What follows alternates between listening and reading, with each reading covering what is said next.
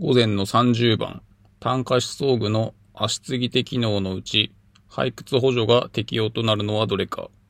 1、速関節捻挫。2、外反扁平足。3、下垂足。4、膝折れ。5、小足。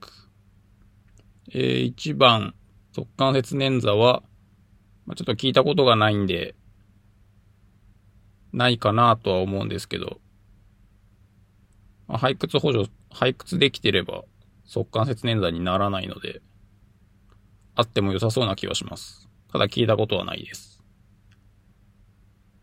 2、外反扁平足。えこれ背屈補助、ちょっと聞いたことがないですね。するメリットがあるか、ちょっとよくわかんないです。3、下垂足。これはまあ、ありますよね。一般的だと思います。で、4、膝折れ。膝折れで背屈補助すると、余計膝折れしやすくなるので、これはないかなと思います。5番、小足。これも補助すると余計小足になるので、まあ補助なんかいらないなと思います。ですので、一番適切なのは3番だと思いまして、3番を選んで正解しています。今回は以上です。